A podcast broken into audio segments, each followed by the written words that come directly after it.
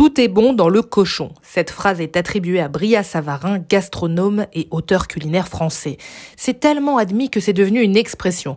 On en a même fait des chansons. Si, si, je vous assure. Du groin jusqu'au jambon, la queue en tire-bouchon, c'est bon. Merci à la chanteuse Juliette pour cette fine analyse. Tuer un cochon entier, ça permet de nourrir toute une famille et ce pendant des mois. C'est une tradition des campagnes européennes, notamment dans les pays des Balkans. En France, on l'appelle le tu-cochon, simple, efficace, ou encore la pelle ou la pellera. Ça se fait en hiver, en famille ou entre amis.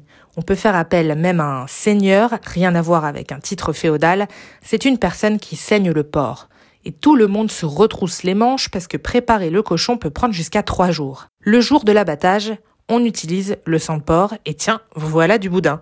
On sort les abats, langue, cervelle, cœur, rognon. J'arrête là, je sens que je suis en train de vous perdre. On passe à la viande.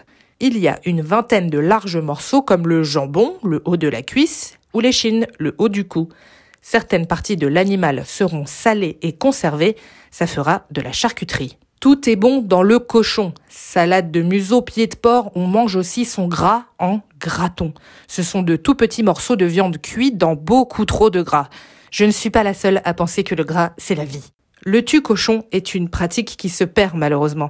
Déjà parce que c'est du boulot, et puis la loi l'encadre assez strictement pour des raisons sanitaires. Désormais en France, seuls les particuliers qui élèvent leurs propres bêtes peuvent tuer eux-mêmes l'animal chez eux. Sinon, il faut passer par des abattoirs agréés pour récupérer la carcasse. Tout est bon dans le cochon à peu de choses près. Les yeux et les dents, vous l'imaginez bien, ne sont pas comestibles. Ça arrive de tomber sur un os ou de se casser les dents dans la vie, mais tomber sur une dent de porc, ça, c'est du jamais vu.